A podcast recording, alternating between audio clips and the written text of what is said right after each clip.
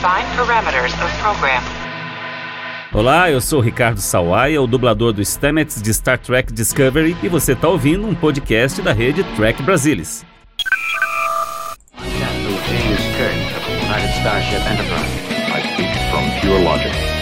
Make it so, Nabor. You cannot deny them, Cisco. There's coffee in that nebula. Where no man has gone before.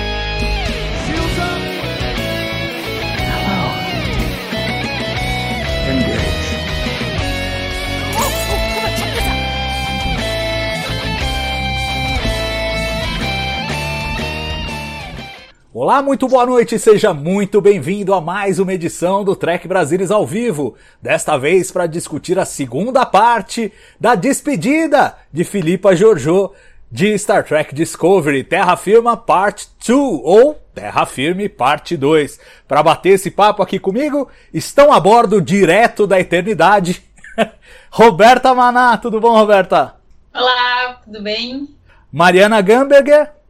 Vida longa, Imperatriz Jojo! Vida longa ao Império! Ô, louco, velho. e o Alexandre Madruga, tudo bom, Madruga? Eu tenho que respirar porque depois dessa. Salve, galera! É isso aí. Vamos bater um papo aqui, esmiuçar todos os detalhes desse episódio que despachou a Jojo. E a função dele foi essa, né? Não dá pra gente fingir que não. Foi essa a função desse episódio duplo. Foi despachar talvez com alguma medida de redenção ou de demonstração de que a personagem não é a mesma que chegou a Discovery quando a Michael levou do universo do espelho. Quero, como sempre, ouvir de vocês as, as impressões gerais, como é que vocês encararam esse episódio na primeira assistida, começando pela Roberta. Então, eu é, adoro o episódio espelho, apesar de ter alguns episódios horríveis no universo espelho. Qualquer episódio de, de, de no universo espelho eu já gosto. Tipo, se começa na, na função toda lá dos terranos eu já gosto, né? Em princípio eu já gosto. Então, assim, mas é, até vou falar um pouquinho do outro também, né? Eu gostei muito dessa jornada da Giorgio, que é, quem acompanha aqui já sabe que eu, eu já aparecia Giorgio na tela, eu, ah, não. Mas enfim, eu gostei muito dessa jornada dela que a gente viu nesses dois episódios, assim, eu achei uma despedida bonita, eu achei digna para personagem. É, e achei episódios muito bons, assim, eu gostei muito. Oh, que legal. E você, Mari? Bom, a Mari tá tão entusiasmada que tá até saudando a Imperatriz. Bom, pensando, pensando no que a gente vinha conversando nessas últimas lives sobre a JoJo, será que ela tá demais nessa terceira temporada, né? O, o que que uh, tá ruim, né? É, eu reassisti os quatro episódios do, do Universo Espelho da primeira temporada, reassisti, fui passando para frente todos os episódios da segunda temporada para ver é, a JoJo, uh, pensando, pensando que a gente é, não seria possível ter feito uma despedida da personagem no final da segunda temporada e uma, e uma já pré-introdução à série da sessão 31, é, eu fiquei me perguntando, será que ela na, na, na, terceira temporada foi ruim? E ao assistir o Terra Firma parte 1 e parte 2, eu acho que não. Eu acho que realmente eles conseguiram dar um, um fechamento para a personagem eu acho que era muito importante é, eles fecharem essa relação da JoJo com a Michael. E aí era, era a Michael Prime com a JoJo é, Universo Espelho, a Michael com a JoJo Prime, a JoJo é, é, do MU com a própria Michael do MU. Eu acho que tinham várias relações ali entre elas que eram importantes é, serem, serem fechadas, né? e, e a própria redenção da personagem, prepará-la para a série da sessão 31. Então, eu acho que uh, os dois episódios foram muito bem feitos. Eu sei que o pessoal reclamou um pouco da gente ter dois episódios inteiros para isso, mas se a gente pensar que a segunda temporada inteira de Discovery, se a gente for ver, foi uma introdução a Strange New Worlds, eu não acho nem um pouco é bem factível a gente ter dois episódios aí para Jojo, né? E, e, eu acho que começando com as duas caminhando na neve, e remete ao primeiro episódio, então eu acho que foi fantástico esse início. Até uh, o final, quando Jojo vai embora e diz para Michael que ela deve ser sim a capitã, que ela tem a capacidade para isso, entendeu? Remetendo a Jojo o que ela fala para Michael também no início do primeiro episódio da, da primeira temporada. Então, acho que foi muito interessante. Acho que a gente vai conversar mais, não vou me estender agora com relação à a, a, a, relação da Michael com a Jojo, mas eu acho que era uma coisa que precisava ser feita, né? A Michael precisava deixar a Jojo do espelho embora para ela se despedir uh, da própria Jojo Prime dela e a Jojo precisava se despedir da Michael Prime para poder se despedir uh, da, da Michael do Universo Espelho. Então as duas precisavam disso para poder, poder finalizar e seguir em frente. Eu acho que foi muito, muito interessante. Boa, e você, Madruga, o que, que, você achou, cara? Ah, depois do que a Mari falou, não tem mais nada para dizer, né? Vou falar o quê? Eu, a, a, a, Mari sintetizou muito bem o que foi o episódio. Eu adorei os, os, dois episódios. Eu acho que é um novo universo espelho, diferente do retratado lá na série clássica. Então a gente tem que entender também que são é um tempo diferente até para montar roteiro, né, gente? Tem um pessoal com a má vontade, que é uma beleza. Mas enfim, eu acho que o que a gente tem que dizer, é, tudo que a Mari já disse, eu assino embaixo. Eu vou acrescentar o seguinte: eu acho que é uma pena a gente ter uma temporada de três episódios e perder dois completamente fora do enredo. É, eu acho que isso é, é ruim para a temporada toda. Os dois episódios são ótimos, eu acho que é legal. Faz, é, literalmente, obviamente, eles não fizeram esses dois episódios, se não vai ter sessão 31. Vai ter a sessão 31. Eles não separaram dois episódios que, pelo jeito, foram muito caros, muito caros de serem feitos, é, para não ter a sessão 31. E, inclusive, quem faz a, a, a, quem escreve o, episódio, inclusive, são as duas que vão escrever a sessão 31. Então, tá, enfim. Então eu acho que perde-se um pouco o que a gente perdeu um pouco do fio, perdeu um pouco do fio da meada da queima, que era, acho que era o enredo principal da história. Mas eu adorei os episódios, assim, fantástico. De resto, acho que tudo que a Mari falou, eu assino embaixo. Não, ótimo que tá todo mundo assim super feliz que assim eu posso destoar sem remorso. Porque, olha, gente, eu até. Muito do que a Mari falou em particular, eu concordo, eu acho legal essa, essa espelhada do relacionamento. Foi algo que a gente falou um pouquinho no, no, no TB ao vivo anterior, da primeira parte, e acho que se realiza completamente aqui nessa segunda parte. A gente vê é, que a. Assim como a Michael tentou fazer a Jojo do espelho, a Jojo Prime, a, a Jojo do Espelho também tentou fazer a Michael do Espelho, a Michael Prime. E nenhuma das duas foi bem sucedida, como não poderia de fato ser. Então tudo isso eu acho que ficou legal. O que me incomodou, o contexto. O contexto. No final das contas, quando você olha para o que foi feito nesta temporada com a Jojo, foi assim: vamos botar ela a bordo da Discovery para despachar em algum momento futuro me pareceu gratuito. Me pareceu assim, precisamos manter a Michelle Yeoh contratada mais um ano, enquanto a gente não faz a série da sessão 31. O que, que a gente faz? Põe em Discovery. Ah, tá bom, mas então aí a série dela vai se passar naquela época? Não, não. Depois a gente dá um jeito de mandar ela para onde quer que ela precise ir. Então no eu final acertei, me, né? me pois eu é. Falei, eu falei que ela ia voltar. Eu falei que no final da terceira temporada ela de algum jeito iria voltar no tempo e ela não iria ficar ali. É, mas olha, eu não seria tão apressado nisso. Eu não sei se ela vai voltar pro século 23. A gente não sabe. Pode ser em qualquer momento entre, sei lá, a primeira cena que a gente vê do universo do espelho, que é o, o, o Cochrane matando os vulcanos lá em 2063, até o, o, o século 24, que a gente sabe que os universos ainda estão bem paralelinhos ali e andando juntos. Até, qualquer um desses momentos é possível. Aliás, até mais, né? Porque o, o Kovic fala o momento em que eles, os universos passaram a divergir e quando não, não dava mais para fazer crossover.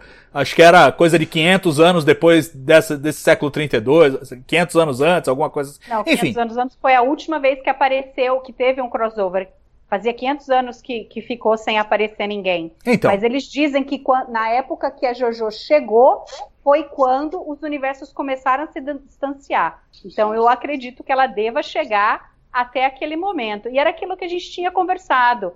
Eles também meio que prepararam eventualmente o Tyler para fazer parte. Eu acho que não foi gratuito é. ele fazer parte da sessão 31. Então, assim, no momento, eu acho que o que faria mais sentido dentro do que a gente viu até agora, ela voltar exatamente no momento em que a Discovery partiu. E daí ela retomada ali a sessão 31, que está toda destruída, né?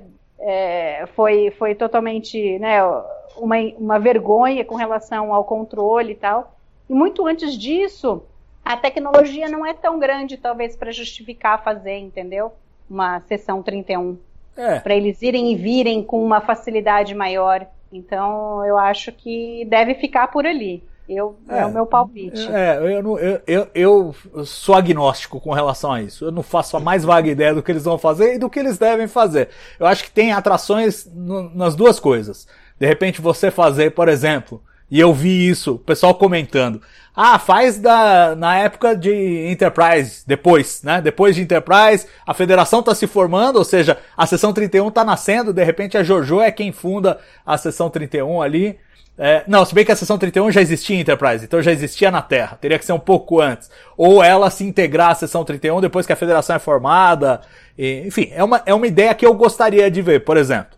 Mas eu concordo com vocês que o século 23 faz mais sentido porque eles já têm uma pegada no século 23. Então se eles quiserem fazer crossover de séries, o pai que aparece na série da Sessão 31, não sei o quê, fica mais né, fácil Salvador? Fica mais fácil se tiver todo mundo ali na mesma, na mesma época. Se bem que esse episódio prova também que se você quiser juntar pessoas de qualquer época, é só você mandar um Deus Ex Machina que tá resolvido o problema, né? Então tudo é possível, mas eu, eu, eu vejo vantagens e desvantagens nos dois lados. O ponto é, e é isso que eu tava é, destacando, esse episódio foi feito só pra consertar o que eles fizeram no, no final da segunda temporada, que foi levar a Jojo junto. E eu começo a pensar, bom, só levar a Jojo junto, porque precisavam segurar a Michelle Yeoh.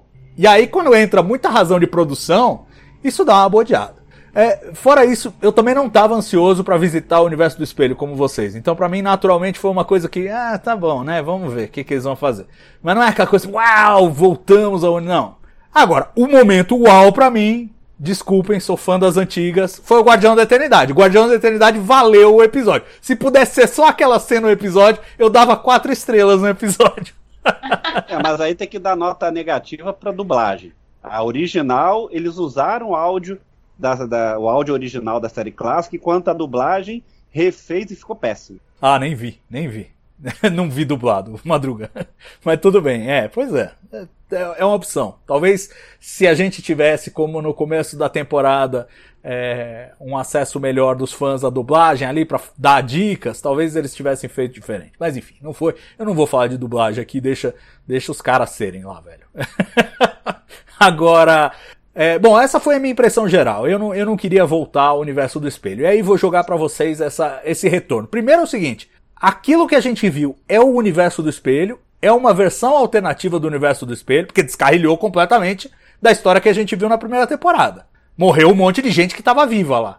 Então é, é tipo, é, é a versão demo do Guardião da Eternidade, porque ele fez só um teste com a Jojo no final, né? É tipo, não, não- aquilo não aconteceu de verdade ou aconteceu numa realidade paralela que não é a que nós estamos, ou aconteceu pra valer e a gente vai ver reverberações dessas modificações em Discovery quando o pessoal subir lá de novo. Não, já subiram. Aparentemente não mudou nada, né? Mas eu acho tão complicado, gente, isso. Tão complicado, porque vejam, se foi, se foi na mesma linha do tempo, mataram o Stamets no começo, e o Stamets era fundamental pra tudo que aconteceu no arco do espelho da primeira temporada. Porque é ele que ajuda o Stamets Prime a acordar, e é ele voltando que ele consegue levar a Discovery de volta pro universo Prime. Qual é a capitão que que, fica, que fica com dor de cabeça pensando na, na É, viagem pois no é, tempo? a Janeway. Mas, mas vocês concordam que. Eu acho que não aconteceu de verdade. Foi um teste. Foi o que, foi o, que o Guardião Detente falou. Foi um teste. Tanto que a, a, a, a, a porta é uma, é uma porta e depois ele mostra o, o portal dele. É, Até se diferencia, entendeu? é, pois é. Até isso é diferente. Mas a gente também tem que lembrar que, assim, é, no, é, na, na TNG, a gente tem aquele episódio do Worf voltando de um campeonato em Cronos e tal, que daí ele começa a enxergar aquelas milhares de realidades diferentes. Então, assim como o universo Prime tem milhares de desdobramentos a cada pequena escolha que cada pessoa faz, também dá para imaginar que o universo espelho também tenha vários desdobramentos. Não, não, eu, eu Eu também. Não, eu, eu- não, isso aí tudo bem. É, é só que eles não se comprometem. Eles são sutis. A, a Mari falou bem, é, realmente é, tem o lance da porta versus o lance do, do portal mesmo, do guardião. E o, e o próprio Cal, ele fala assim, ah, nesse momento, em, em um universo espelho, ele não fala no universo espelho. Ele fala em um universo espelho, a sua, a sua equiva o seu ego está morrendo lá, porque estava morrendo no colo do Saru quando ela desperta de volta, né? Então eu quero crer que naquela, naquela linha do tempo a Jojo é, do espelho também morreu. E a minha sensação foi que agora eles deram uma segunda chance, tipo, uma segunda identidade para ela. Até por isso eu acho que ela não vai voltar pro século 23, tipo, oi, eu sou a Jojo e eu sobrevivi. Eu acho que vai para um outro lugar e se bobear muda até o nome, entendeu? Não, não sei. Vamos ver, ainda, ainda é cedo, os caras não estão nem filmando isso a gente já quer saber o que, que eles estão fazendo. Mas, mas me deu essa sensação de que, tipo, ó, você ganhou uma segunda chance e tal. E isso é parte da minha, do meu desconforto, gente. Eles, eles ficaram com um personagem que eles não queriam ficar e estão de todo jeito tentando transformar ele em algo que ele não é. E eu preferia que ele continuasse sendo o que ele é, a eles tentarem artificialmente fazer é, ele ser o que não é. Para começar essa conversa, vamos falar então da trajetória da Jojo no universo espelho neste episódio. Ela ficou mais boazinha, mas não ficou muito não, né? Mandou matar uma penca de gente e tal, e vai, é, algumas mudanças, mas muito pontual e acho que muito ambíguo no final. Ela faz todo aquele discurso, aquele monólogo, não, eu mudei, eu sou outra pessoa. Ah, mata todo mundo aí para mostrar que você é do, tá do meu lado. O que vocês acharam disso, Roberto? Eu gostei, porque é, não dá, nem daria para esperar uma mudança da água para o vinho, assim, não dá para imaginar uma mudança, uma virada de 380 graus, de 180 graus. É, então, assim, para mim faz sentido que ela tenha aprendido e que no universo, chegando no universo espelho, ela tenha se sentido mais à vontade, porque assim também me parece que no universo Prime é, ela queria manter a sua fama de má. E aí chegou lá no universo espelho, e aí, bom, então tá, então agora tu vai ter que agir sobre essa maldade toda que tu tá dizendo que tu tem aí dentro de ti. E aí é que ela começou a ter que é, segurar as pessoas, tipo, ah, pô, não vai matar o Kelpian, não servimos mais Kelpians. Então, pequenas, pequenas, muito entre aspas, né? Mas enfim, é, pequenas atitudes que vão mostrando ao longo do tempo que sim, ela mudou, esse tempo de, de universo Prime mudou ela, é, mas eu também acho que faz sentido, assim, ela não ter. É... E até assim, a Mari, a Mari tinha falado ontem, né, que estava assistindo os, os, os, episódios, eu também acabei assistindo porque, porque eu gostei da ideia, assim. E, e aí foi bem interessante, sabe, ver é, como. Até o Lorca ele fala pra Maia: olha, aqui tu vai ter que fazer qualquer coisa para manter a missão. Então eu também acho que em um, em um determinado momento a Giorgio ela teve que mandar matar gente para não é, para não ser morta pela tripulação dela, sabe? Então também não acho que seja porque ela queria matar, porque ela teria decidido de alguma outra, né, em alguma outra situação matar aquelas pessoas. Acho que não é o caso. É, mas de toda forma, acho assim, acho que para mim a mudança ela foi. É, eu, eu, também acho assim, por exemplo, ter um, sem um episódio, tudo isso, acho que ia ficar também meio estranho, sabe? Porque a gente foi vendo uma mudança paulatina nas atitudes dela ao longo desses dois episódios. E para mim sentou bem né? Do que ser aquela, aquela virada, assim, tipo, ah, aqui eu sou malvada e jogo comida na cara das pessoas e agora eu sou boazinha e vou salvar Kelpins. Então, eu acho, assim, para mim, é, a, a narrativa toda, ela ficou bem é, em, term, em, termos, assim, sabe, de me mostrar, ser factível mesmo, sabe? É, e eu acho que também tinha muito essa coisa, tipo, ah, no, no Prime eu não posso dar o braço a torcer que eu acho que eles têm razão, que eu acho que o modo de vida que eles levam faz mais sentido e tal. Mas aí chegou lá e ela tentou também levar isso. É, eu, eu gostei muito. É, a, sensação o tempo todo, Mari, é de que ela vai, ela vai se dar mal se ela não mantiver pelo menos uma, uma aura de que ela continua sendo a mesma malvadona de antes. Mas eu também sinto uma certa mão pesada em dizer assim, a culpa é toda do universo. Né? A, a própria Michael, eu acho que numa tentativa, a Michael do espelho, que eu adorei, acho que fantástica. A Sonic é, repetiu a dose que ela já tinha é, mandado muito bem na, no, na primeira parte. E, e, a mesma coisa a, a Michelle Yeoh. Como atuações achei brilhante. Mas assim, ela fala assim, não, você tem que me matar, me dá uma morte honrada. É, parece que é um jeito da, de tentar convencer nós, a audiência, de que nós temos que perdoar tudo, as mortes que ela ocasionou, porque afinal de contas é, é o modo de vida lá daquele, não é, não é meio complicado isso? Como é que você faz essa transposição? Ah, eu, eu acho que a JoJo e ali eles criaram um universo espelho em que as pessoas elas são produto do, do ambiente em que elas vivem. E aí é legal que em Despite Yourself, né, no, no décimo episódio da primeira temporada, a Michael tá conversando com a Chile quando as duas vão ter que ir para Shenzhou e, e a Chile tá apavorada dela ter que ser a capitão Killy. E a Michael fala que ela estava tentando entender como eles eram e ela diz que assim a força terráquea nasceu por pura necessidade, né? Que eles vivem num medo constante de que alguém vai traí-los, que vai ter uma faca, uh, hora, que ela, hora que ele virar a cara. E, então, é, é, a força deles é, é, é, uma fachada, né? E foi isso que eu falei da, da, da Jojo no início da terceira temporada. Essa coisa dela, esse sarcasmo que ela usa é, para detonar todo mundo, tudo, é uma fachada. Ela não, ela não quer mostrar o verdadeiro eu.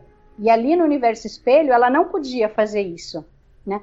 Então, é, é, é interessante que ela só, ela só entende que ela mudou e que ela não precisa é, ser o que ela era como imperatriz do universo espelho no Prime quando ela voltou para o universo espelho, né? Porque ela tinha, é, ela logo no início quando ela chega, ela fala para Michael que ela nunca vai perdoá-la, que ela não devia ter trazido ela junto né, no final do, da primeira temporada.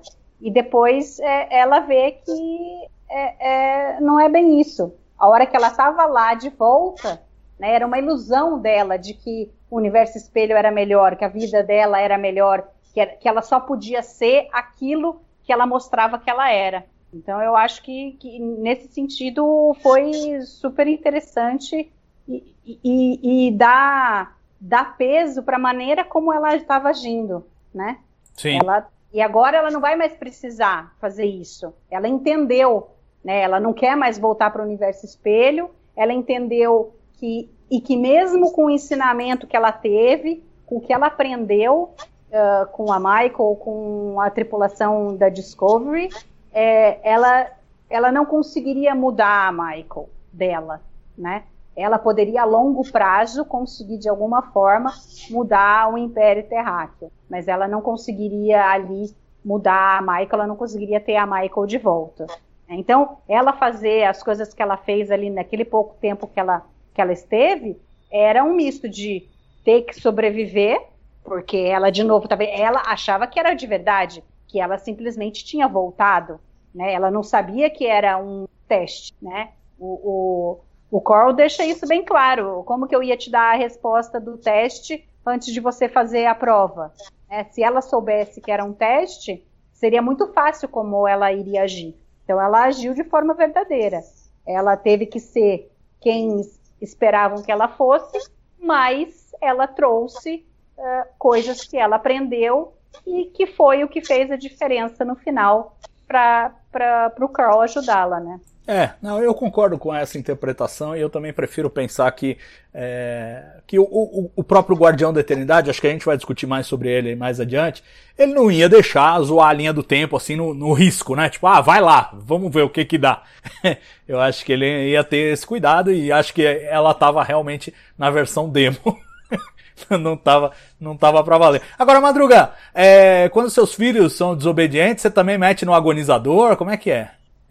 Que... Fala que seria interessante nos tempos atuais, sabia? Tá louco, velho. Não, não, não. Não, não.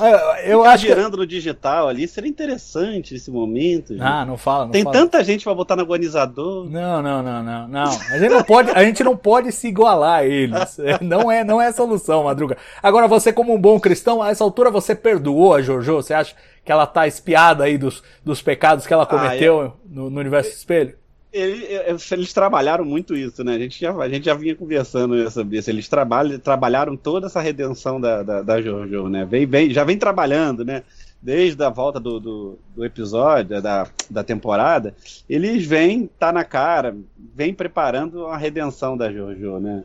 É, eu acho que eles. É, é, claro que, obviamente, estão focando na sessão 31, porque precisa de alguém que não tem o perfil da Imperatriz. Então precisa ser, passar por uma redenção, né? E aí o meio faz o homem, né? Ela, ela viveu um tempo nesse, nesse período daqui. Daqui, olha eu falando daqui. Ele viveu no, no nosso no Prime que mexeu com ela de alguma forma. Então ela mudou. Mudou muito? Não. Chegou lá, mas vamos ser justos também, né, Salvador? Você também vai, ah, vai matar todo mundo. Não, ela, ela só matou o cara que ia matar ela. O resto ela mandou matar. Então... Ah, mandou matar, tá, tá tranquilo. Não, né? Não, eu, eu até entendo que, assim, a gente já viu crossovers no universo do espelho, é, em que as pessoas do Prime têm que se, eh, se comportar como as do espelho, e ficam ali tentando, tipo, não, tudo bem, o Kirk, né? Ah, vou matar os Halcons, mas calma, não agora. Dou 24 horas para eles pensarem no assunto e tal. Que foi mais ou menos o que ela fez com a, com a Michael, né? Tipo, ah, não vou matar agora. Põe lá no, na gavetinha, calma, a gente vai, vai levando isso. Então, de certa maneira, é o que precisava ser feito se ela quisesse se passar pela Jojo do espelho que ela era antes de.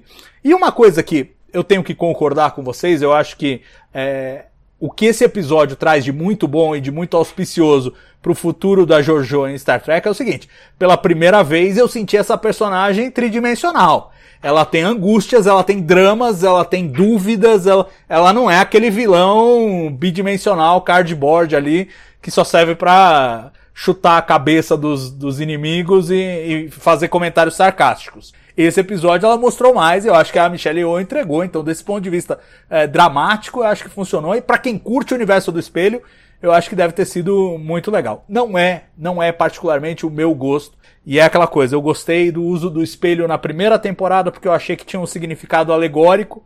Nessa terceira temporada foi para foi para trabalhar a personagem unicamente, né? E eu acho até que, bom, dos, dos males o e menor. Gastar dinheiro. E gastar dinheiro. É, gastaram um bocado Vamos de dinheiro. combinar porque a gente não visitou o planeta, o planeta Vulcano lá, mas. Você não, perdoou, você não perdoou até hoje, né? Que a gente não viu o Vulcano. Aí, ó, gastaram tudo aí nesse, nesse Tá episódio. explicado por que que a gente não foi pra Vulcano. Em, em vez de fazer ali no estúdio, não, vamos locação, no gelo, no meio do nada. Vai ser barato. Não, mas Discovery tem essa coisa espetaculosa. Quando eles vão, eles vão mesmo, né? Não, e, e o detalhe, né, Salvador? Gente, a primeira imagem, a primeira cena gravada com neve de verdade. Nevou mesmo a Vera. É, é isso aí. É que na Califórnia é mais difícil. Agora eles filmando no Canadá tem um pouquinho mais de chance. Se nevasse na Califórnia, meu amigo, acabou o mundo, né? Bom, pessoal, o uso do Guardião da Eternidade não dá pra não discutir. Eu- é, Ele não está igual à última vez que a gente viu. Isso é ponto pacífico. A pergunta é: vocês conseguem conciliar o, o que a gente viu na série clássica e desde então ele não foi mais visto? Teve um episódio que o originou, lá The City on the Edge of Forever, depois Yesteryear na série animada e depois nunca mais foi visto. E agora volta a aparecer com essa nova roupagem. Eu quero saber o que, que vocês acharam dessa adaptação, se tudo bem ou se cria uma dissonância do tipo estão reinventando um personagem em vez de utilizar um personagem antigo. Roberta. É, Esse tipo de coisa não me não chega a me incomodar, sabe? Essa, essa reutilização de personagens. Tipo assim, eu me lembro que quando chegou a Discovery, o pessoal reclamava do Spock, não sei o quê. Eu, pra mim, eu, eu acho bacana, assim. é, é, alguém, alguém escreveu ali no nosso grupo, né? Eu sou fã, eu gosto de fanservice, sim. eu sou fã. E não me importo mesmo, assim, eu não acho que tenha. É, para mim não estraga, entendeu? Para mim só dá novas é, nuances para os personagens. Então eu gostei. Acho assim, aquela coisa que estavam falando do som, né? Da, da, da narração. Claro que ficou super distonante. Eu, eu só escutei o, o original, né? Então, assim, a gente tem uma qualidade de som e aí quando chega a fala original dele, destoa muito a qualidade. Mas, assim, não é uma coisa que me incomode porque, porque tá tudo bem, sabe? A gente entende. É tipo a gente vê um personagem que é mais velho, que a gente sabe que só se passou um ano é, na série, sabe? E aí daqui a pouco, mas a pessoa tá mais envelhecida, tipo, ah, vê o Data, sabe? Mais velho, assim. Não, acontece, sabe? Eu acho que esse é o tipo de coisa que eu engulo fácil, assim, sabe? Bola pra frente, porque porque acho que são coisas naturais, assim, eu não, não me incomoda em nada. E, e, e, você, Mari? Eu sei que série clássica não é muito a sua praia, mas você já assistiu The City on the Edge of Forever. O é, que, que você achou dessa, dessa reutilização? E assim, é, tá diferente, né? Tá diferente, mas ao mesmo tempo passaram-se mais de 800 anos entre uma coisa e outra, né? É, não, eu, eu assim, em geral eu não gosto de personagens onipotentes, oniscientes, né? Por exemplo, o Kill não é um personagem que, que eu gosto muito, né? O, o Guardião, ele apareceu, né? Eu só vi da série clássica, não vi o da série animada, mas assim, é, eu não acho que seja uma diferença. Não, não apareceu uma pessoa, ali era o, a gente ouvia o portal falando. Mas quem disse que, que um, um portal que é capaz de mostrar tudo o que aconteceu antes, depois, futuro e passado, é, não ser capaz de se materializar como uma pessoa, né? Então eu acho que é super factível que ele seja. Naquele momento, ele não se mostrou, não precisou se mostrar. O portal estava ali, né? E aí eles mostrou ali o que era e beleza. Dessa vez tinha uma necessidade, né? Uh, ele, ele, a Jojo e a Michael foram levadas para aquele local onde ele estava. Ele sendo o cara que, que passou por tudo, está é, é, tá presente em todas as linhas do tempo, ele sabia porque elas estavam ali e ele tinha uma função e ele precisava aparecer de alguma forma. Então, eu acho que foi bem bacana, acho que foi bacana a explicação uh, dele, uh, da má utilização que as pessoas faziam né, do portal, que no início ele era um cara, eh, o portal deixava que as pessoas é, passassem e depois, se tivesse alguma coisa errada, elas tivessem, elas tivessem que, que consertar, né? Então é bacana isso daí. E chegou um momento que ele viu que não dava mais, ele tinha que se proteger, então ele se escondeu. Então eu acho que foi bem legal, porque daí também não, não, de, não, não fica aquela coisa de, de toda hora você poder usar, entendeu? É, é, é, é, o guardião ele tem uma consciência e sabe que ele tem que proteger as linhas do tempo. Então eu achei que foi bem bacana como utilizaram isso. Acho que calhou bem com a história toda. Madruga, você como fã da série clássica pensa assim também? Eu só lamento a, a dublagem ter estragado a surpresa. Não, nem, nem ter estragado a surpresa, ter tirado um pouco do impacto da surpresa, porque na dublagem é, é, não usaram, enfim, nem o efeito da voz, eles podiam ter feito o efeito da voz bem parecido, mesmo que não fosse o mesmo é, locutor, sei lá, da época da série clássica aqui no, aqui no Brasil, mas assim, você, eu, eu vi primeiro dublado, sempre vejo primeiro dublado. Depois eu vejo é, legendado. A gente, o impacto é totalmente diferente. É uma pena a gente ter. Perdeu, literalmente, eu confesso pra você, a gente perdeu um, um bocado é, do impacto da cena na, na, dublagem. É uma pena. E, inclusive, eu, é, é eu acho a, de, a ideia do, do, do Cal é sensacional, né? A homenagem ao Cal a Sagan. É, é, é, então, assim, maravilha, adorei. Acho que não tem quem é da série clássica que gosta. Na hora sofreu um, um impacto tremendo e eu achei sensacional a história. É, mas, infelizmente, na dublagem perdeu um pouquinho. Mas eu adorei a ideia. É, e, e, e assim, teve, teve, gente que não gostou desse uso do, do, do som uh, original. Eu gostei, eu gostei, eu acho que tem um impacto, assim, ah, pra mim foi, foi monstruoso. E pena que na dublagem é, não, não reproduziram o que poderiam ter feito. Buscaram o som original pro Spock lá da nova geração no Unification Tree e poderiam. A diferença é que o diretor de dublagem, na ocasião do Unification Tree, tinha sido avisado: olha, tem essa cena assim, deixa marcado para eles para buscar o áudio. E aí, depois disso, mudou o diretor de dublagem. Na verdade, Discovery está passando por uma, uma, um processo de dublagem ali super complicado. Eles redistribuíram para três diretores de dublagem diferentes para conseguir entregar nos prazos, porque os episódios começaram a chegar cada vez mais tarde, você tinha que dublar para o dia de exibição. Então houve uma série de mudanças de bastidores lá que eu acho que acabaram uh, ocasionando isso. Eu nem ia falar muito sobre isso, porque afinal de contas estou falando coisas que não, enfim, não devia, mas, mas falei. É, então é isso que está acontecendo, só para fazer a ressalva de por que, que aconteceu isso, porque também tivemos aquele problema é, com a Dira e, e, a questão do, de não binário e tudo mais. Tem tudo um pouco, um pouco essa coisa da pressa, a dublagem feita corrida lá. E, enfim, eu não, eu não tenho nenhuma participação nisso. mas, mas eu tô sabendo porque eu conhecia o, o primeiro diretor de dublagem, que foi com quem eu falei na hora do Unification Tree, ó, oh, essa cena já foi dublada, busca lá o áudio, eles buscaram o áudio original. Agora, com relação ao Guardião da Eternidade, ao uso do personagem, eu confesso que eu achei fantástico e eu não tenho nenhum problema com essas mudanças. Por quê? Porque eu, como um bom tracker, gosto de imaginar por que, que elas aconteceram. E agora eu vou dizer para vocês o que que passa pela minha cabeça.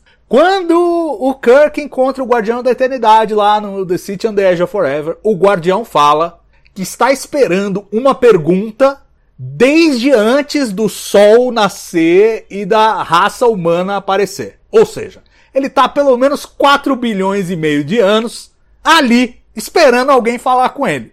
Social skills dele não eram muito boas naquela época. Porque afinal de contas ele não sabia nem quem ele ia encontrar ou como ia encontrar. Ele estava esperando uma pergunta há 5 bilhões de anos. Né? Aí o Kirk descobre o portal, faz a primeira viagem lá pelo Guardião, dá aquele rolo todo com a Edith Killer, enfim, todo mundo conhece, volta e a federação passa a usar para fins de pesquisa o Guardião da Eternidade. Isso a gente vê no Yesteryear da série animada, os caras estão lá fazendo pesquisa, também dá um, dá um bode, eles têm que consertar é, a linha do tempo, que é o que o Cal faz referência aqui nessa, nesse episódio. Você imagina que com anos e séculos de humanos e federados usando o Guardião, o Guardião tem adquirido um certo traquejo e, sobretudo, uma certa desconfiança também com os humanos a partir do momento em que o portal se torna uma arma nas guerras, nas guerras temporais lá do século 31, século 30. Enfim. Então, para mim tudo faz sentido, que ele tenha se tornado mais enigmático, mas ao mesmo tempo que ele tenha comunicação, uma forma de comunicação, uma interface de comunicação mais amigável a humanos, tudo para mim faz sentido.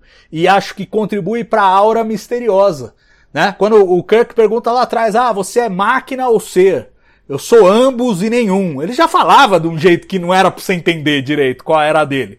Né? E continua, só que personificado nesse, nesse cal, que eu achei que foi absolutamente é, encantador. E assim, é. E o ator, né, Salvador? Também e o ator. valorizar, né? É. Não, não, tudo muito bom. E é, e é engraçado porque assim, a, as roteiristas deram uma entrevista pro Inverse é, o site Inverse, comentando sobre as escolhas. E, e, elas falaram duas coisas que eu quero ver o que, que vocês acham. Uma é que de início elas nem estavam pensando em voltar ao, universo do espelho. A história era muito mais simples, tipo a Jojo estava morrendo e ia para esse planeta e tinha que escolher algo como o dia perfeito dela. Aí ela tem um dia de amorzinho lá com a Michael, né? E fazem torta junto e tal e não sei o quê. E aí no final ela vai morrer, e aí a, aparece a entidade, vai dar uma segunda chance, etc e tal, despacha ela para outra série. O que eles falaram dessa história lá nos bastidores foi, pô, essa história não tem, não tem punch, não tem, não tem pancada, não tem. E aí decidiram voltar pro espelho. E com relação ao Guardião, eles falaram, olha, a gente pensou no Kill, a gente pensou em usar, de repente, alguma. inventar uma arma temporal que foi abandonada ou que foi é, banida nas guerras temporais e é encontrada aqui. Mas no final optamos pelo Guardião, que eu acho que do ponto de vista é, da mitologia da série foi uma escolha super acertada, super bem pensada. E, de novo, a, a, a Roberta estava lembrando da, da frase, a frase é do Érico Borgo, mas eu gosto sempre de citar. Eu sou fã e quero service. É isso mesmo. então, nada contra fanservice. Mas queria saber da Roberta o que, que ela achou é, dessa transição a eles escolherem de uma história mais, mais caseira para a história da volta ao espelho e de, de uma forma com um episódio duplo, com mais, com mais força aí para essa despedida. Então, assim, primeiro que eu acho que essa coisa da, do dia fazendo torta é me soar meio Generations demais. Eu gosto do Generations, não tenho problema nenhum com Generations. Mas é, eu acho que ia ficar muito, muito parecida. Não sei, é, é, eu acho que ia ficar, sabe, ia lembrar demais, assim, ó. Eu acho que ficou uma história um pouco mais Bom, essa também lembrou aquela do, do Picard, do coração, né? Que depois ele pôde reviver as coisas do jeito que ele achava é, melhor. Mas ainda assim não me incomoda muito também essa, essa coisa. É que eu achei mais interessante, na real, essa história, sabe? achei, achei mais interessante ver como ela poderia ter sido, é, ou se foi mesmo, né? não, não, vamos saber, por enquanto a gente não sabe se, se foi um. É, é se ela viveu de verdade ou se foi só um sonho, se foi mais um episódio de holodeck. É, mas eu, para mim, assim, novamente, eu acho que foi importante esse tempo que a gente viu. É, para ver uma mudança é, mais consistente e crível da personagem. Porque eu acho que também se fosse, tipo assim, um episódio de fazer torta, ia ficar muito não ia soar bem, entendeu? Tipo assim, uma pessoa uma hora tá lá é, xingando todo mundo que pode, é, e sendo grosseira, e sendo hostil e estúpida com todo mundo, e aí de repente assim, ah tá, olha só, hoje vai ser o teu último dia, faz o que tu quiser. Ah, então tá, então vou ser queridinha, fofa, sabe? Não ia fazer sentido para mim.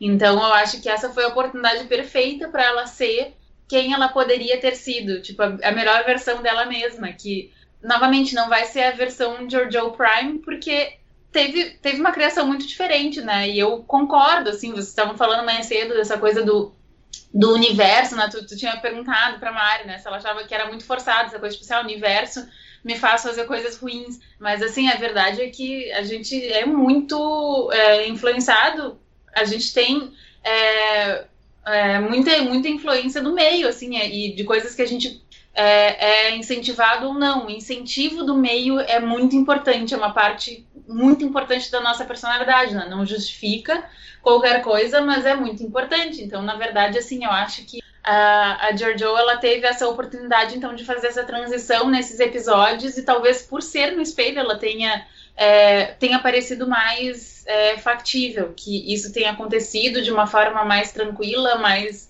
é, porque eu também não gosto daquela coisa, tipo assim, sabe? Num episódio tá tudo bem, no outro episódio já tá todo, na, já tá todo mundo triste, e aí no final do episódio já fica todo mundo bem de novo. É, eu gosto quando as coisas vão sendo construídas ao longo do tempo. É, eu concordo, né? Eu sempre é, achei assim que a Jojo, ao longo dessa série, né, das, das três temporadas, ela parecia muito unidimensional, ela só aparecia lá para xingar todo mundo e para, sabe, para ser uma grosseira É, então, assim, pelo menos agora, sabe? Talvez, assim, até se, se ao longo do tempo ela tivesse um pouquinho melhor, é, fosse melhor, assim. Mas acho que nesses dois episódios a gente teve tempo de ver alguma. É, de ver que realmente ela mudou. E eu acho que isso vai ser muito benéfico para a série Sessão 31, porque era uma coisa que eu acho que eu até já cheguei a comentar aqui antes, sabe? Que eu ficava pensando, como é que vai ser uma série inteira com essa personagem que não faz sentido, sabe? Que não é nem que não faz sentido, mas tipo que ela, ela não era uma personagem, não estava sendo interessante para mim, sabe? Eu não achava interessante ver uma pessoa que só tava lá para xingar todo mundo. Então acho que agora assim essa essa essa experiência dela, esses três meses no universo espelho, talvez tenham dado é, nova perspectiva para ela e acho que vai torná-la vai tornar factível a gente ver uma série da sessão 31 em que ela vai ter mais é, tons de cinza, sabe? Que não vai ser aquela coisa tipo, ou boazinha ou malvada, porque a Jojo Prime também, sabe? Se a gente for pensar assim, uma série inteira com a Jojo Prime também talvez ficasse até meio chata, porque ela era muito boazinha, ela era tipo a perfeição da perfeição, sabe? Então, eu acho que aqui acho que eles vão conseguir chegar mais no meio termo que pode ser muito interessante. É, eu acho que você toca numa coisa que, que fala o meu coração. Eu acho que o meu grande problema com a Jojo do Espelho é que eu não aceito que a gente não tem mais a Jojo Prime. Eu, eu adoro. Você pode falar, ah, ia ser muito chato, ela é muito boazinha. Não ia ser chato, não. eu, eu falo que ia ser chato, mas eu amo de paixão picar, tá? Então. Pois é. Não, e você citou o, o Tapestry da, da nova geração, e ali é o Kill. Mas o Kill, Mari, ele, ele tinha uma relação com o Picard, que justificava ele fazer aquilo com o Picard. Se o Kill aparecesse agora do nada para trabalhar com a Jojo, ia ficar desconjuntado, né? É, ia ficar igual o que aconteceu com Deep Space Nine, né? Que eles trouxeram o Kill e aí não, deu liga, né? E, e a frase do, do dos dois ali, a hora que os dois estão lutando, é perfeita. O Picard nunca me bateria, eu não sou o Picard. E acabou ali e o Kill nunca mais voltou. Não, não, não fazia sentido. O, o Kill, ele tinha muito sentido com o Picard. Né? E ele era um cara, é, é, eu vejo assim, o Kill é um cara fanfarrão, ele quer, quer se divertir e tal. Ali não era para isso, né? Eu acho que ele não, não, não, não faria sentido nenhum ali. Né? E só complementando o que a Roberta falou, né, desse negócio de delas passarem um dia fazendo tortas juntas e tal, realmente é, é, não teria sentido nenhum. A, a Jojo passou, sei lá, um ano que ela ficou no universo Prime é, querendo voltar para o universo espelho, né? Porque ela achava que ela não não era não, não era dali, que o lugar dela era no universo espelho. Ela precisava ir no, no, de volta para o universo espelho para ver que ela não pertencia mais ali. Que o tempo que ela passou com a Michael e com a Discovery é, fez com que ela mudasse de perspectiva, né? Então é, é, era isso. Ela precisava passar por aquilo para saber que não era mais aquilo que ela queria e que ela poderia ser diferente. O que ela aprendeu ali, ela poderia aplicar. Não, sem dúvida. Eu gosto muito da cena em que o guardião fala: não, não, pode, pode passar, tal. E ela, não, você tá louco, vai me mandar lá de novo. Que eu acho que faz um contraste bom justamente com isso. Era o objetivo dela voltar para lá e agora ela já não, não se vê mais nesse, nesse universo. Concordo com, com vocês duas. Queria saber do Madruga o que, que ele achou aí da escolha do Guardião. Foi, foi a melhor a melhor opção mesmo? Ou você teria feito diferente, Madruga? Eu tô imaginando a cena dela, da Giorgio, a imperatriz na cozinha.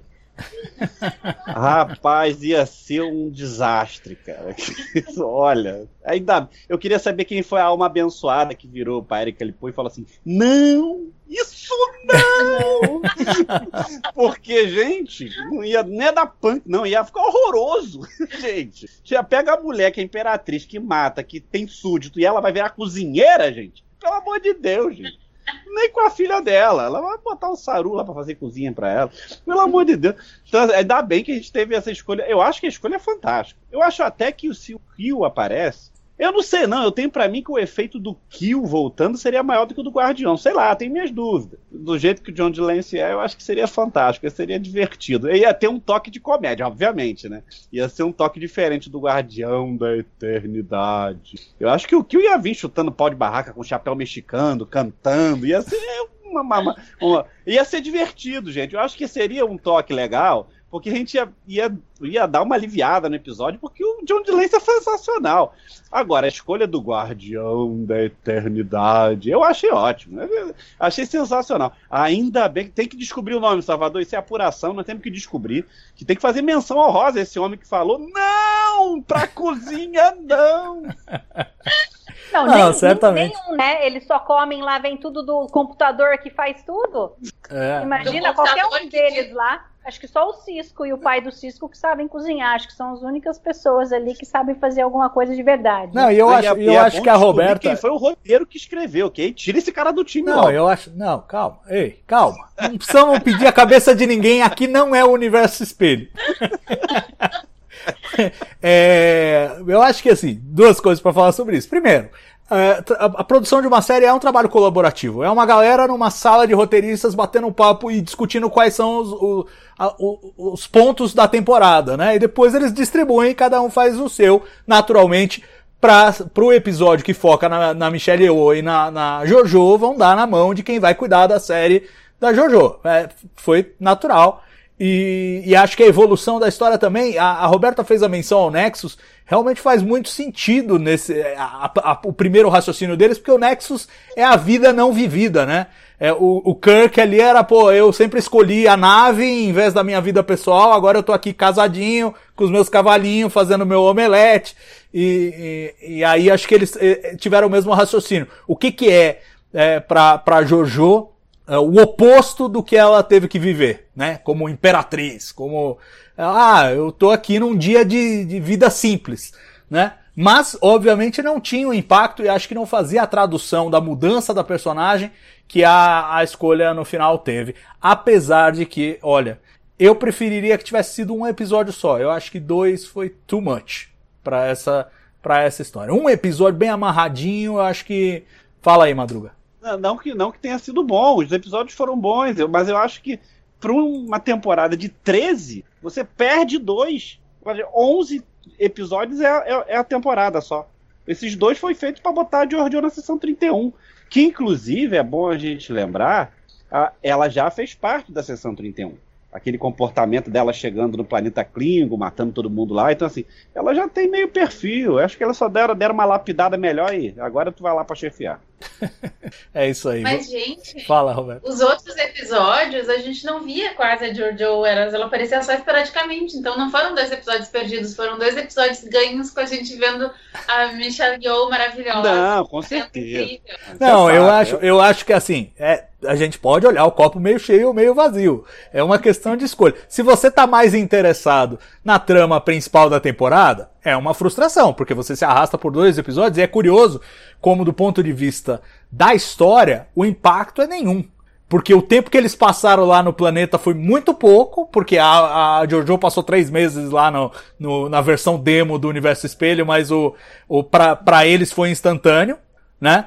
E, e pelo que a gente vê aí da, de cena que foi divulgada no Red Room, a- a- o, o próximo episódio começa exatamente onde parou esse. Eles estão lá naquela cerimônia lá, em homenagem a, a Jojo, e, e o próximo episódio já começa daí. Então, quer dizer, do ponto de vista da, da história lá no, no universo e no tempo do século 32, foi fluido. Mas pra nós, audiência, esperando pra ver o que que é, o que de acho é aquela nebulosa e a queima e não sei o que, foram dois episódios que a gente viu o nosso amigo nosso amigo Book instalar um roteador, né? Foi isso. Não, ô Salvador, reforça a tua teoria de que foi feito pra segurar a atriz. Foi feito pra segurar a É, eu acho. Ó, gente, pra segurar a Michelle Yeoh, podia ter feito até mais dois. Não tem problema nenhum.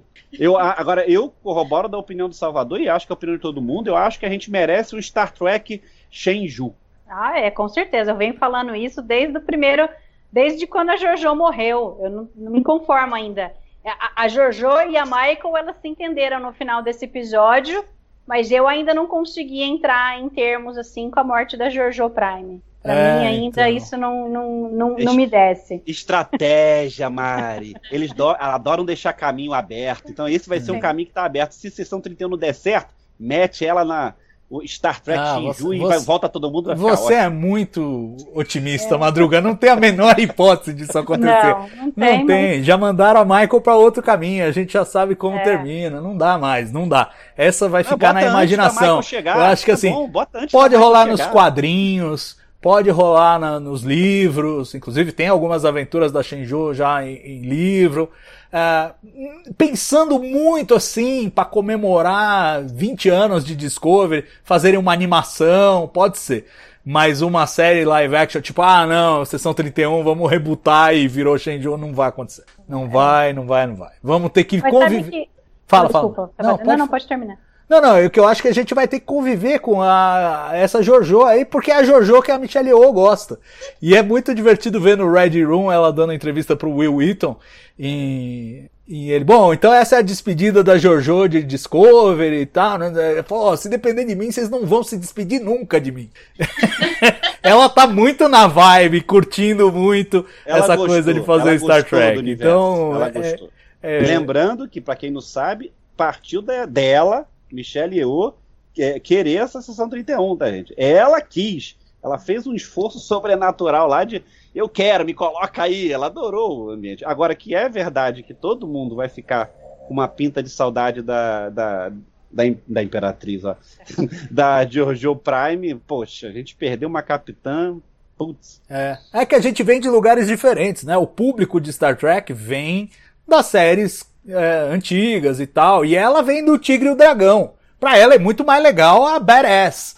Pra nós, soa meio esquisito que vai ser a, tipo, a, o- a protagonista de uma série de Star Trek. Mas tudo bem, vamos dar o benefício da dúvida e ver o que, que eles vão fazer. Eu acho que assim, se tem uma coisa que esse episódio fez é mostrar que dá pra escrever a Jojo com alguma nuance. Né? Não precisa ser o, o- a heroína de papelão ou a vilã de papelão, alguma coisa assim. Ela pode ser tridimensional. Acho que isso é auspicioso.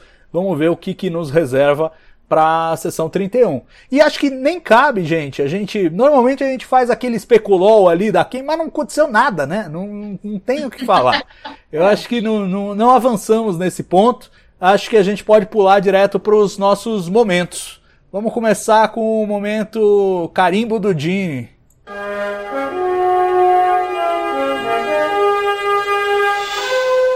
E aí? Alguém vai? Posso ir. Para mim, eu acho que foi é, o Guardião da Eternidade dando a segunda chance para Jojo. Né, o teste para ela, uh, para que ela. Quer dizer, né, em Star Trek todo mundo tem uma segunda chance, todo mundo pode mostrar o seu valor. Né, mesmo que você não tenha sido bom em algum momento, é, você pode ter mudado. E ali ela pôde mostrar que mudou e realmente mudou. Então eu acho que isso foi, foi interessante vindo do Guardião, que tem um peso, de ser um dos melhores episódios da, da série clássica. Então eu acho que traz uma sensação boa pro episódio. Boa. Roberto, você. Pois então, eu acho é, que pode ser o momento que ela tentou pela segunda vez, a Giorgio tentou pela segunda vez dar uma chance para Michael. É, depois de tudo que aconteceu, ela ainda assim não tinha desistido da filha. Bacana. E você, Madrugar? Rapaz, eu, eu ia usar o chip de emoção, mas aí já que eu vou com a Mari. Eu acho que vai dar Guardião da Eternidade. É, não, eu também, eu também tô nessa. É, não só pelo uso do Guardião da Eternidade, que bem ou mal é um episódio do Harlan Ellison, mas a versão do Guardião da Eternidade era bem diferente na, na, no roteiro original do Ellison. Ele foi fortemente reescrito por todo mundo, inclusive pelo Roddenberry, que deu a forma final. É, e, e, embora o Cal seja um pouco diferente do Guardião, ele está mais perto do Guardião do Roddenberry do que do Guardião do Harlan Ellison, que na verdade eram vários. Só aí você já vê que é um pouco diferente. Era uma raça de guardiões e aqui é, é, é, o cara, né? É aquele bagulho lá, é a rosquinha, só que a rosquinha agora tem uma interface é, humana.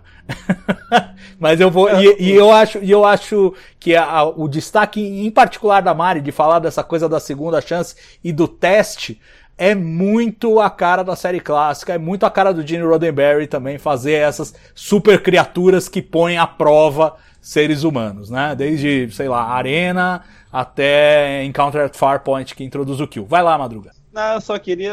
Eu, eu queria dividir uma, uma, angústia com todo mundo, se todo mundo faz tá com, mesmo, ah, com a mesma angústia que eu. Alguém que é o ator do, do, do Guardião de Volta? Eu achei tão bom, cara. Ah, o, ator. Cara. Ah, claro. É, o, duro, o, duro, o duro é o seguinte. E isso já era um problema desde a série clássica. O Guardião da Eternidade é uma coisa tão poderosa que se virar carne de vaca é muito complicado. Porque você sempre que falhar uma missão é só você entrar de novo e consertar. Então tem um problema narrativo é, grave, né? Claro, agora você, você introduziu um dispositivo de segurança nele. O fato do guardião não ser, ah, tipo, ele falando, é, nos velhos tempos a galera pedia, eu deixava. Agora ele tá sendo mais criterioso. Então acho que isso, de certa maneira, torna ele mais domável. E aí talvez ele possa, possa voltar. Agora a Discovery sabe onde ele tá, né? Não sei, não sei o quanto que a Michael entregou também, porque a Michael falando com o Saru ali também não pareceu que ia dar muitos detalhes, não. Então Discovery eu não sei se. a mania de colocar Arthur bom e depois sumir com ele. É, é pois é, mas enfim. É... Ah, vai, a gente não pode reclamar. O David Cronenberg veio para ficar, vai estar tá na quarta temporada. Não vamos reclamar, estão escalando bem. Tem o, tem o Dead Fair aí do, do, que faz o Almirante Vance também, é bom. Esse aí. O melhor almirante da frota até visto, visto até hoje. É. Ah, não, também tem aquele da Deep Space Nine. Aquele lá não era bad, ah, é. era legal. É. é, o Almirante Ross, eu acho. Né? É. Pois é, acho que é um ah, mas legal poucos. saber que o Cronenberg vai ficar, porque eu achava que ele estava muito ligado com a Jojo. Até o, o, o, Terra Prime eu achei que, que ela ainda a, a, ela ficaria, a sessão 31 seria no mesmo tempo que, que Discovery, né? Quer dizer, antes eu achava que ela ia voltar de qualquer jeito, mas quando ele apareceu ali, que deu liga, parecia que ela seria chamada para trabalhar com ele numa sessão uh, 31, né? Mas bacana de saber, que eu já ia, já estava meio triste, assim, porque ele foi um personagem que que se deu bem, um ator que, que fez a coisa, né? Fez um personagem interessante, bacana de aparecer. É, aí, e o fato dele tá, continuar. Né? Eles... Fala, fala. Eu acho, desculpa, Salvador. É que o fato dele continuar é uma indicação do que pode ser o enredo da quarta temporada. É, não, não consigo dar nenhum palpite, porque o bicho é tão misterioso que ele me parece meio. Não, nem eu, seu, eu só joguei entendeu? pra cima. É, é, dá uma pista do que vai ser a quarta temporada, mas eu não sei. Mas enfim, é, não, eu gosto que eles tenham trazido de volta. Acho que é um personagem enigmático, intrigante. E eu concordo com a Mari. Quando a gente encontrou pela primeira vez, eu falei: pronto, achamos o chefe da Jojo na sessão 31. É esse cara aí. E, e agora não. E assim, eles, eles armam às vezes pra cabeça, né? Porque a gente já tava aceitando a série da JoJo lá no século 23. Ah, beleza, tem o Tyler e tal, tá meio arrumado, né? Aí não, manda JoJo pro futuro. A gente coça a cabeça e fala, e agora, né? Aí botam o Kovic lá, o, o, o David Cronenberg. E a gente fala, não, tá bom, agora encaixou, pronto, parou. Congela, é isso. Aí eles vão falar, não, agora vamos jogar em outro lugar do tempo, vocês não sabem nem onde pra gente achar ruim, depois, depois reclama, né? Que os fãs acham ruim. Mas é lógico, você fica jogando umas bola curva na gente, a gente não sabe o que pensar. Quando a gente se aceita comer, a gente aceita uma ideia sua, você vai e desvia, aí vamos ter que ver, né? O que que vem. Mas ainda, ainda sigo cautelosamente otimista e acho que assim, eles abriram o leque. Pode ser qualquer coisa agora, a sessão 31. É, não, não dá pra, não dá pra adivinhar. Tem, tem, tem alguns argumentos mais fortes, vocês já apontaram, o século 23 parece um candidato natural, mas não dá para apostar. Eu não apostaria, eu não colocaria dinheiro nisso aí não. É, vamos ver o momento chip de emoção, então que o Madruga já tava meio em dúvida aí.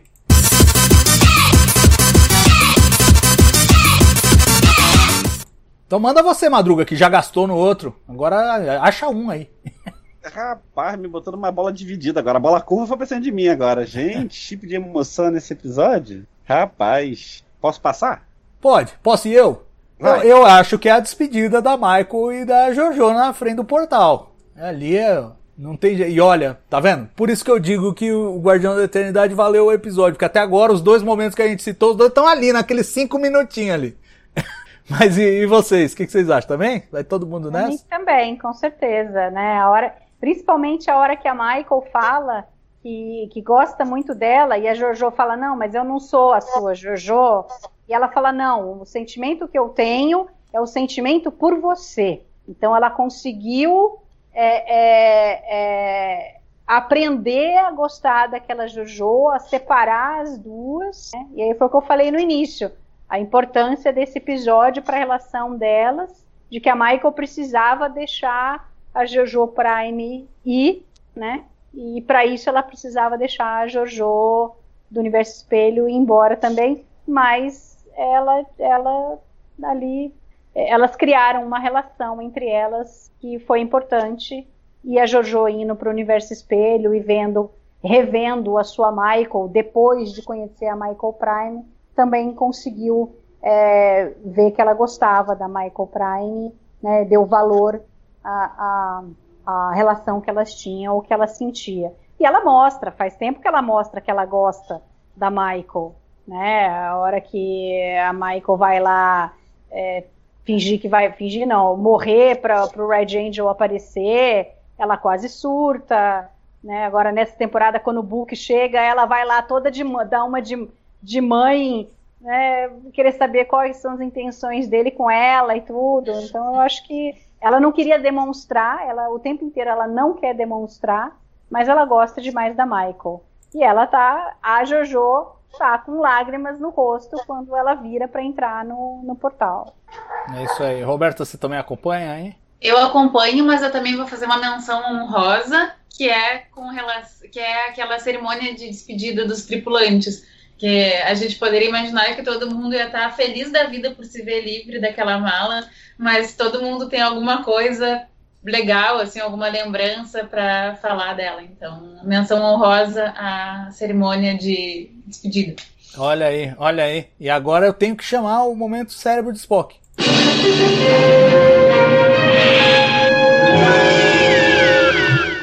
E isso que o meu momento cérebro de Spock é exatamente esse que a Roberta mencionou. Porque, velho, não, a Michael, tudo bem a Michael gostar. O Saru vai. Ok. Só. Só, a mulher era uma megera a bordo da Discovery. Era uma megera que veio do universo de megeras. Não dá pra. Não era, era uma fachada. Não, tudo bem, mas de onde. através dessa fachada dela. Que não era, entendeu? Conseguiram aprender com ela.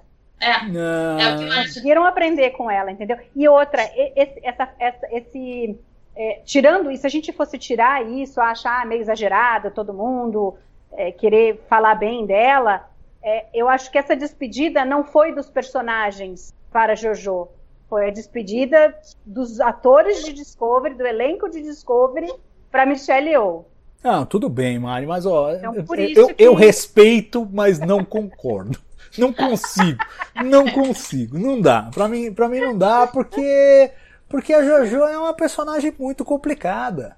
E você achar que a tripulação inteira de repente vai perdoar que ela era aquela genocida maluca lá e tipo. é, e, e assim, ela mantinha a, a, a fachada. Vai, tirando o Saru e a Michael, o Linus podia perdoar. E o Linus nem apareceu na cena. Você vê que os caras não.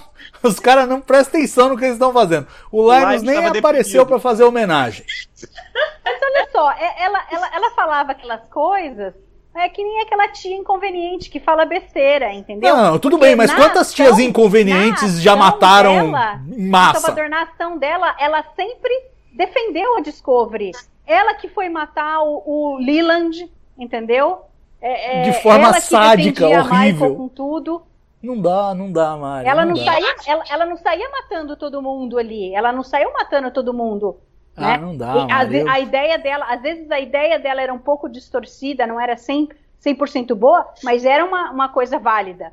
Ela Eu que ajudou o negócio lá em Cronos. Ela que falou que tinha que ir lá atacar os Klingons. Não, mas ela ia fazer o Depois, cara, genocídio Klingon. Sim, ela, ela quer ir demais. Por quê? Porque ela ainda ela não tinha o, o, o, o, filtro, entendeu? Mari, Por isso ela- que a, a federação tinha ali pra ter o filtro. Não, tudo bem, mas e ela tipo. foi aprendendo. Tipo, é, eu- talvez eu seja meio primitivo, mas é, é. Eu acho assim, a Michael Prime viu a Jojo do Espelho matar todos os assessores porque ela falou que era de outro universo. Isso foi Sim, mas testemunhado. E, Sim, não só por mim, como lá, audiência. Ela não tinha, ela não tinha, ela tinha zero influência do- da Federação e do Universo Prime, Não. zero. É, Tirando tudo que ela sabia, já sabia bastante, né? Já É, sabia mas- bastante. Mas, ok, não era uma Saber, influência. outra é você viver, Não. conviver com as Não, pessoas. tudo bem, mas veja, a, a transformação que a JoJo passou, é, que fica expressa e que a gente viu como audiência neste episódio, a tripulação não viu. A tripulação Mas- não viu a JoJo no espelho salvando o Saru, não, não viu isso. Tudo que a tripulação sabe, ó, essa, essa imperatriz sanguinária, a gente escapou, fomos pro universo Prime, a Michael trouxe e ela tá aqui, encalhada com a gente. É tudo que ele sabe. E ela que, a propósito, foi ela que sugeriu o genocídio Klingon que a gente não topou fazer. Aí de repente tá Mas todo mundo levantando um brinde. fazer, mas a Federação ia fazer. O Sarek e a, e a, e a Almirante iam fazer. Eles estavam com ela. Sim, mas a Discovery não, We Are A Starfleet. Discovery não, mas os outros, mas a Federação tava. Então, mas aí deixaram Não, de ser. ordem da federação, né? O negócio todo da bomba e tal foi tudo ordem da federação. Foi. O plano da Sim. federação Sim, ela tava fazendo o que eles mandaram. que entregaram para a pessoa que não tinha ainda uma bússola moral para a pessoa que estava dentro da, da, da Discovery fazer.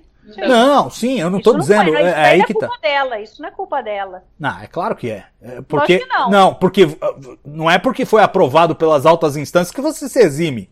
Ah, não é porque foi o Hitler que ordenou o genocídio que o guardinha nazista tá ordens, livre. né? Não, não. Eu, eu- é aí que tá. Eu, eu pessoalmente não compro. Eu acho muito difícil redimir. E eu, e eu acho que tudo bem não redimir totalmente. Eu acho que o que eles fizeram com a personagem, mostrar, olha, agora tem tons de cinza. Ela continua matando gente sem muito remorso, mas ao mesmo tempo ela enxerga que tem um outro caminho, que tem uma outra possibilidade. Eu acho maravilhoso como nuance pro personagem. Agora, não vão festejar ele no final como se ele fosse uma espécie de santo, porque aí não, não dá. Aí não, Mas, aí não é, passa mas pra não mim. falaram que ela era santa. Aliás, todas as coisas que falaram dela eram coisas que ela fazia que eles não gostavam. Ah, mas, mas, mas então, então, mas tipo, não dá, oh, oh, oh, O o Hitler contava ali, ótimas piadas. Ali, a não dá. Detmer fala que é o jeito que ela anda. é. É O jeito dela andar que é maravilhoso. Então, entendeu? mas é, eu, não, eu entendo que tudo ali, todos os comentários sejam meio quase jocosos, né? Mas ainda assim, é, é, eles são sinceros. Todo mundo gostava dela. Como? Não sei. Não sei. Para mim, ela era aquela. Sabe aquela. O amigo. eu- eu- te- o amigo sincero. Para mim, ela era a amiga sincerona. Tipo, eu tenho amigos que vão lá e me escrevem, Roberto, o que, que tu acha disso? Eu falo horrível. E as pessoas continuam vindo me perguntar, me pedir opinião.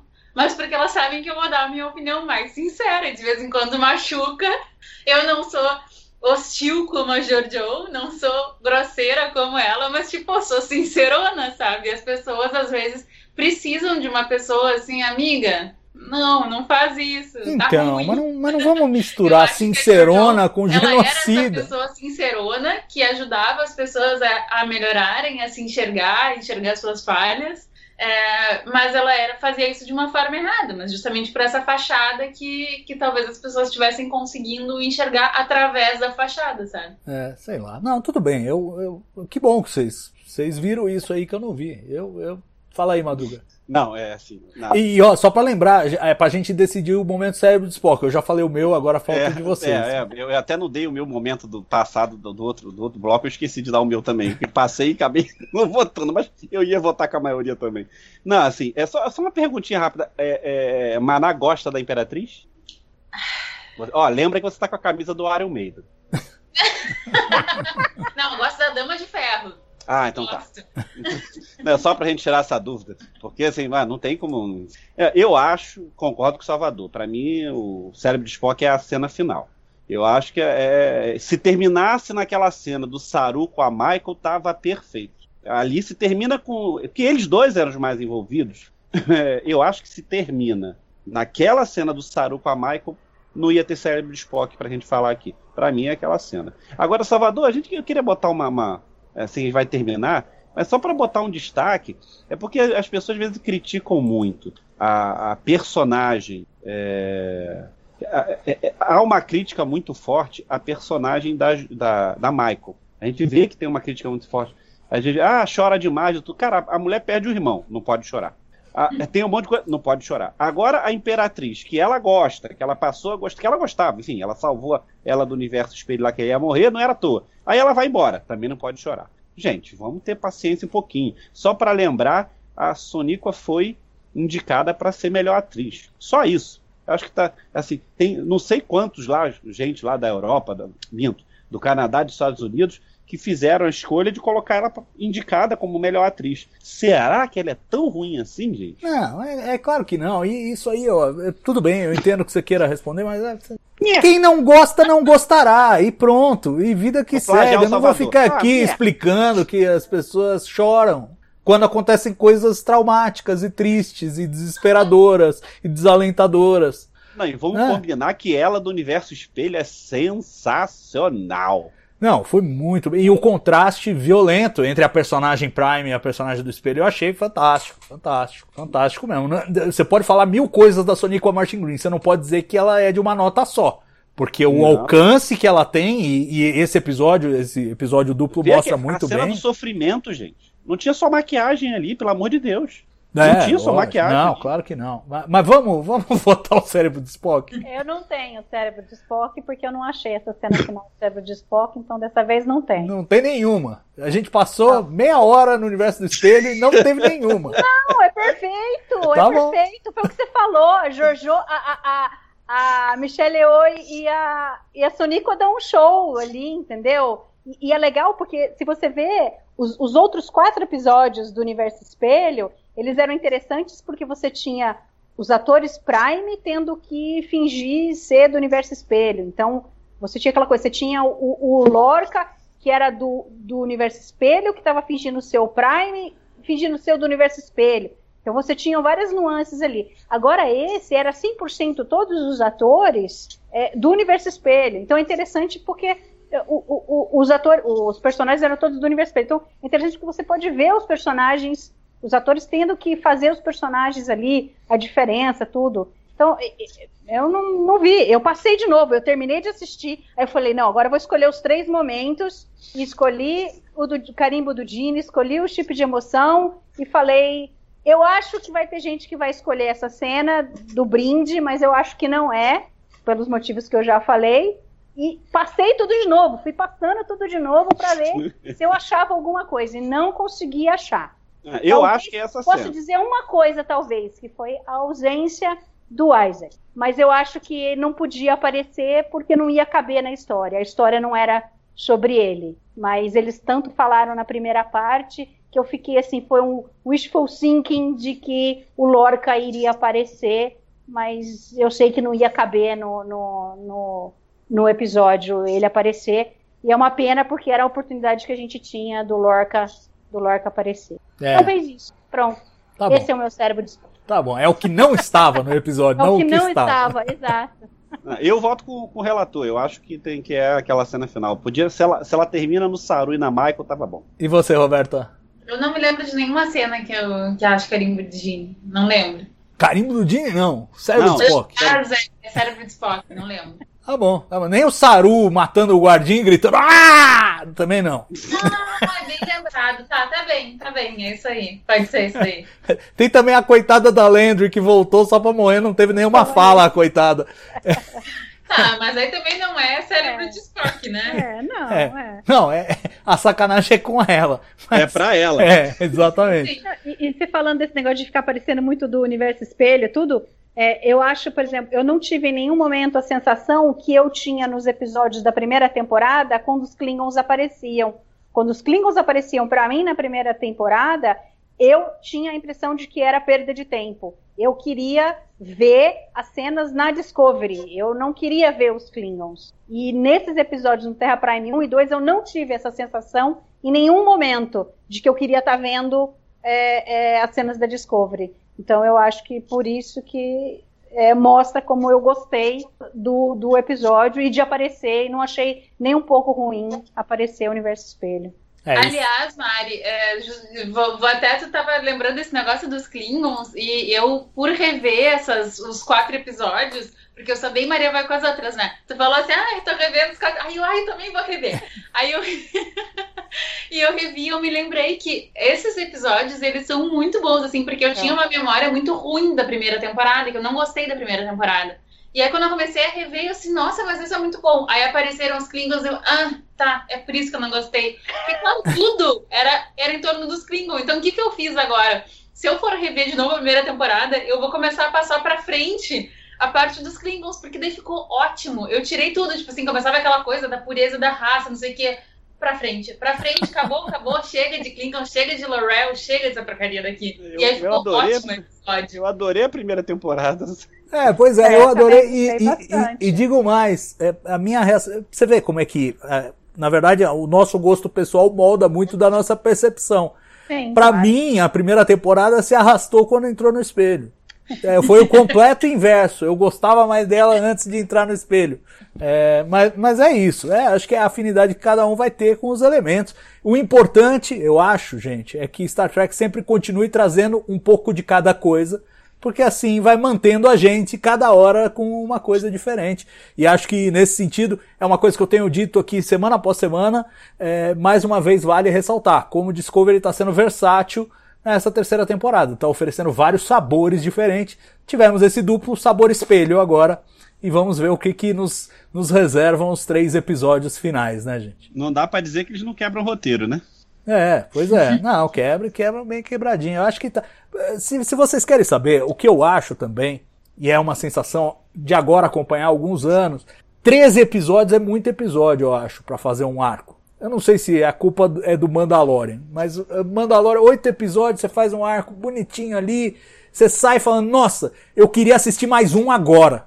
Com 13, você chega no final de 13 já meio. Olha lá, Roberta discorda. Roberta acha que tinha que ter 26, igual antigamente. É, eu acho que a questão agora é custo, né, gente? Eu acho que é, é, pelo que tu vê, pela a riqueza que tá, a riqueza de tudo, né? É, fotografia, cenário, enfim. Eu acho que a questão de agora é grana. Eu acho que ele gasta muito e fechou em, e fecha em 13. Ah, É, eu mas concordo sabe- com Salvador. Talvez pudesse dar esse gostinho de quero mais, né? Mas eu acho que é- agora eu acho que a relação de 13 é grana. Mas sabe qual é o problema? Porque assim, não, não, não é um problema. Eu adoro Mandalorian também. E eu acho que Mandalorian tá perfeito com, com oito episódios, mas Mandalorian tem poucos personagens. Tipo assim, a gente tem alguns personagens que ao longo dessas duas temporadas já foram sendo construídos. É, mas os outros personagens que não são os principais, eles são muito rasos. E pra mim, Star Trek é muito legal, assim, tanto que a gente sempre fala que, pô, queria ter conhecido mais tal personagem, não sei das quantas, que a gente queria saber o nome dos personagens da ponte, queria me importar com a morte deles.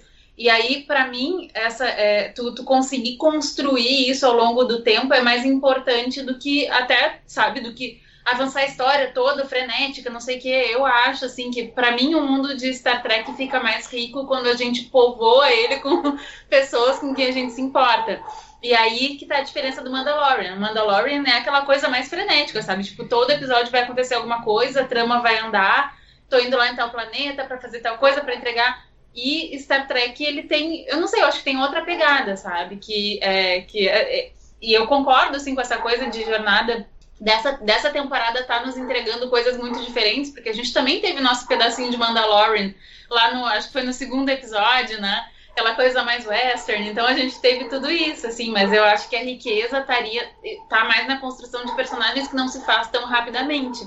É, tanto Não, que eu eu- gostei desses dois de desenvolvimento da Giorgio. Eu Eu concordo, não já vou te passar, nenhum episódio Madruga. que seja dispensável. Nenhum episódio que a gente teve até agora nesta temporada, é, você fala, ah, putz, não precisava ter tido. Pra mim, Não, todos não, é, trouxeram uma acho- história boa e tudo. Então eu acho que Também se acho. tivesse 10, ia ser pouco. Não, não, mas o que eu acho é o seguinte, gente. pouco. O que eu acho é o seguinte, eu acho que é, tem menos a ver com qual é a franquia e mais a ver com qual é a proposta. Se a proposta é serializar, é muito difícil você deslocar o, o teu, o teu emocional para personagem a personagem, episódio a episódio.